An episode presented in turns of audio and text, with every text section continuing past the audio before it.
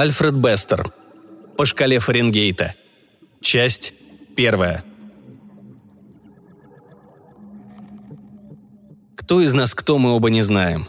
Но нам известна одна истина. Будьте хозяином только собственной судьбы. Творите свою жизнь.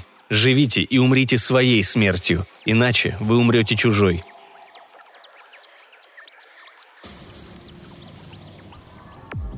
Рисовые плантации на Парагоне-3 простираются на сотни миль, словно гигантская шахматная доска из голубых и коричневых клеток под раскаленным оранжевым небом. К концу дня небо затягивает пелена облаков, и тогда рисовые колосья приглушенно шуршат на ветру. В тот вечер, когда они бежали с Парагона-3, по рисовому полю шел отряд вооруженных людей. Их размытые силуэты едва просматривались на фоне туманного неба. Каждый был оснащен переносной рацией с миниатюрным наушником и микрофоном, прикрепленным к воротнику а на запястье ярко светился зеленый экран, позволявший его обладателю держать в поле зрения тот участок поля, по которому он шел. Рации молчали, и в наушниках слышались лишь шуршание и шлепанье по воде усталых ног. Изредка раздавались отрывистые фразы. «Здесь ничего». «Где здесь?» «На полях Дженсона». «Ты зашел слишком далеко». «Сомкнитесь там». «Кто-нибудь идет по полю Гримсона?» «Да, здесь ничего». «Она не могла зайти так далеко. Ее могли перенести. Думаешь, она жива? А почему бы и нет? И они снова замолкали, продолжая упрямо продвигаться извилистой линией, похожей на огромную змею длиной в пять тысяч футов. Впереди в тумане садилось солнце, а позади осталась тщательно прочесанная миля бесконечных рисовых плантаций. Миля, которую они прошли в этой чудовищной жаре с мрачной решимостью найти то, что искали. Наступила ночь. Отряд зажег поисковые фонари, и теперь извилистая линия стала напоминать гигантское бриллиантовое ожерелье. «Здесь ничего нет. Здесь ничего. Ничего. И на полях Алина? Сейчас как раз прочесываем их. Думаешь, потеряли ее?» «Не знаю. Вернемся назад и проверим». «Здесь работы на всю ночь.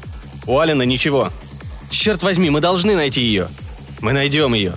Вот она, сектор 7. Заворачивайте». Отряд остановился. Огни фонарей льдинками застыли в жарком воздухе. Наступила тишина. Все смотрели на свои экраны, переключив их на седьмой сектор. Там, в грязной воде, лежала обнаженная девочка. А рядом с ней возвышался бронзовый столб с именем владельца рисовой плантации – Вандалер. Все повернули к этому месту, и вскоре бриллиантовое ожерелье превратилось в причудливое скопление звезд. Сто мужчин столпились вокруг маленькой мертвой девочки. Ее шея была в синяках, лицо разбито. На теле рваные раны и запекшаяся кровь. Смерть наступила часа три-четыре назад, но, похоже, ее не утопили, а забили до смерти. В жарком ночном воздухе послышались тихие проклятия. Тело подняли. Один из мужчин показал на ногти ребенка, под которыми отчетливо виднелась кровь, ярко-красная, не запекшаяся. Почему-то эта кровь не свернулась. Странно. Ничего странного. Чья кровь не сворачивается? Андроида. Похоже, ее убил один из них. У Вандалера есть андроид. Ее не мог убить андроид но у нее под ногтями его кровь. Пусть это выясняет полиция.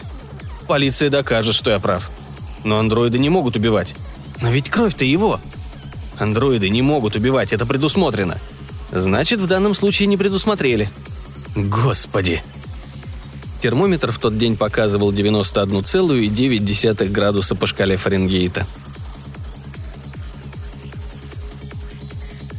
Кабине второго класса корабля «Парагон Куин», который следовал курсом на планету Мегастер-5, находился Джеймс Ван Даллер и его андроид, робот, имеющий человеческий облик, внушительного вида существо с огромными голубыми глазами. На его лбу были буквы «МФ», которые означали, что это очень редкая многофункциональная модель стоимостью 57 тысяч долларов. Джеймс считал деньги и всхлипывал. «12, 14, 16... 1600 долларов. И все.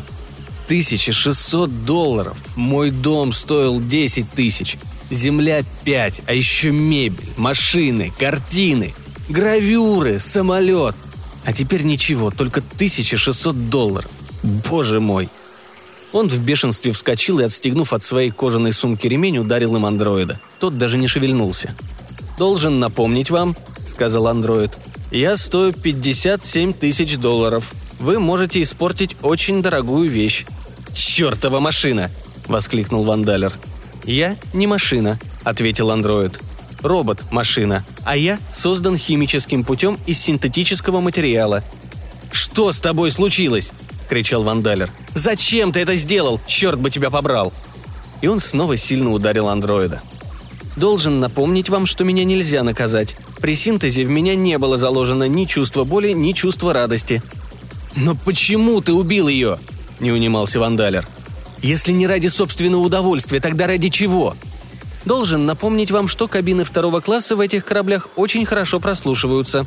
Вандалер бросил ремень и тяжело дыша опустился на сиденье. «Зачем ты это сделал? Зачем убил ее?» – в исступлении повторял он. «Не знаю», – ответил андроид.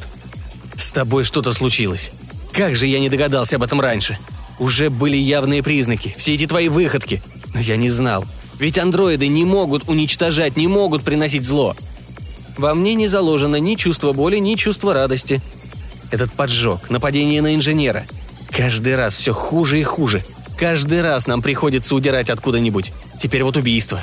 Господи, что могло случиться? Самоконтроль тоже не заложен в моем мозгу. Ты совершаешь преступление, а я опускаюсь все ниже и ниже. Посмотри на меня. Джеймс Вандалер летит во втором классе. Нет, я этого не вынесу. Когда-то мой отец был самым богатым человеком, а теперь все, что у меня осталось, это 1600 долларов и ты, безмозглая машина. Вандалер снова вскочил и поднял ремень, но вдруг в бессилии упал на сиденье и затрясся в рыданиях. Наконец он взял себя в руки и коротко произнес. «Инструкция». Реакция андроида последовала незамедлительно. Он встал в ожидании приказаний. «Теперь меня зовут Валентайн. Джеймс Валентайн. Я сделал остановку на Парагоне-3 только для того, чтобы пересесть на этот корабль и отправиться к планете Мегастер-5. Род занятий – агент по сдаче в наем многофункционального андроида, находящегося в личной собственности. Цель визита – поселиться на Мегастере-5. Подготовь документы. Андроид достал из сумки паспорт Вандалера, ручку, чернила и сел за стол. Быстро умелой рукой, которая могла выполнять множество операций – рисовать, писать, вырезать, фотографировать, конструировать, строить и создавать – он мастерски подделал документы хозяина – Вандалер с несчастным видом сидел рядом. «Создавать и строить», — бормотал он. «А теперь вот, уничтожать. Боже, что я буду делать? Если бы я только мог избавиться от тебя. Но одному мне не выжить». Даллас Брэди была на Мегастере ведущим ювелиром-дизайнером. Вандалер сдал ей напрокат андроида и сам устроился на работу в ее магазин — Невысокая, плотная, она явно страдала нимфоманией и, легко соблазнив Вандалера, как-то ночью прямо в постели неожиданно спросила. «Тебя зовут Вандалер, не так ли?» «Да», – промямлил он, а потом спохватился. «Нет, нет, меня зовут Валентайн, Джеймс Валентайн». «Что случилось на Парагоне?» – спросила она. «Я всегда думала, что андроиды не способны на убийство. Агрессивность подавляется у них автоматически. Любая компания даст гарантию. «Ты ошибаешься, меня зовут Валентайн». «Ой, да брось ты», — сказала Даллас. «Я уже неделю обо всем знаю, но ведь не побежала за полицейскими». «Меня зовут Валентайн». «Хочешь, чтобы я прямо сейчас позвонила в полицию?» Даллас протянула руку и взяла телефонный аппарат. «Ради бога, Даллас!» Вандалер вскочил и стал вырывать у нее из рук аппарат. Она сильно толкнула его, и он упал, рыдая от стыда и беспомощности. «Как ты узнала?» – спросил он наконец. В газетах только об этом и пишут. Валентайн. Вандалер. Любой догадается. Не очень умно ты все это придумал».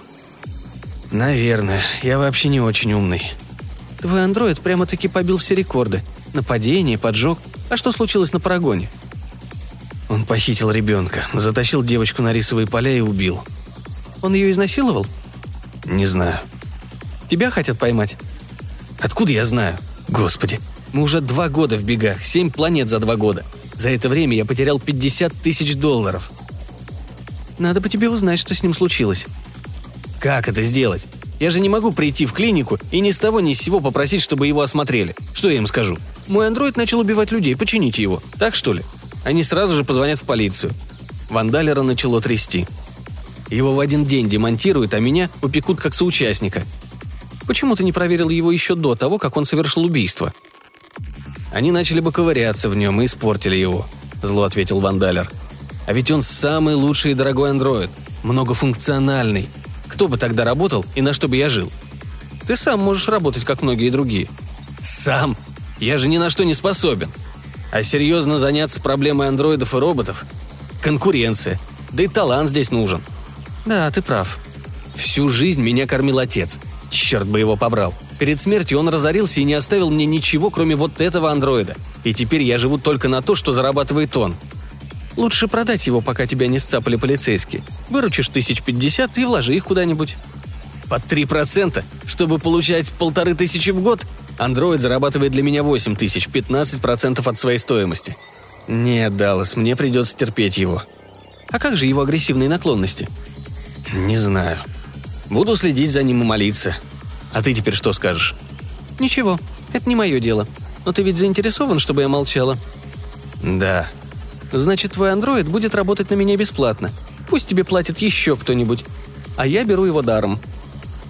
Андроид работал не покладая рук. Вандалер получал деньги и, тщательно контролируя свои расходы, сумел накопить приличную сумму.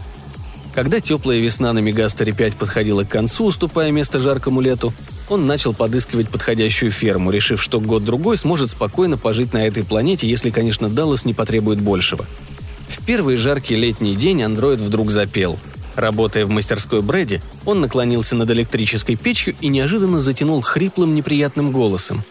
«Не страшна теперь жара, тарара, тарара, если ночью до утра ты вдруг стала холодна, не страшна теперь жара, тарара, тарара.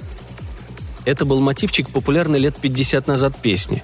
Он пел, заложив руки за спину, и его длинные гибкие пальцы неестественно дергались.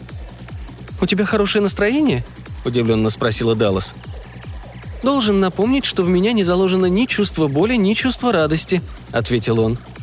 Ты вдруг стала холодна, не страшна теперь жара, тарара. Его пальцы перестали дергаться. Он поднял с пола тяжелые железные щипцы и сунул их в раскаленную печь, приблизив лицо к пышущему жаром проему. «Осторожней, бестолочь!» – воскликнула Даллас. «Хочешь свалиться туда?» «Должен напомнить вам, что я стою 57 тысяч долларов», – сказал андроид. «И поэтому отношусь к себе очень бережно».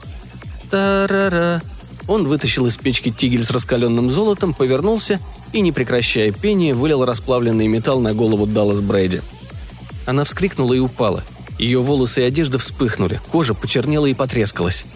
«Не страшна теперь жара, тарара, тарара», Пел андроид, а горячий металл все капал и капал на обезображенное лицо. Спустя некоторое время он вышел из мастерской и отправился в номер к Джеймсу Вандалеру – Увидев обгоревшую одежду андроида и его скрюченные пальцы, Вандалер сразу понял – случилось что-то страшное. Он бросился в мастерскую Даллас и в ужасе остановился на пороге. Ему стало дурно. Едва держась на ногах, Вандалер поспешил выйти на улицу. Они наскоро собрались и, выручив от продажи некоторых вещей 900 долларов, сели в кабину третьего класса корабля «Мегастер Квин», который отправлялся этим утром на планету Лира Альфа. Вандалер рыдал, считая деньги, и в ярости хлестал андроида ремнем. Термометр в мастерской Даллас Брэди показывал 98,1 градуса по шкале Фаренгейта –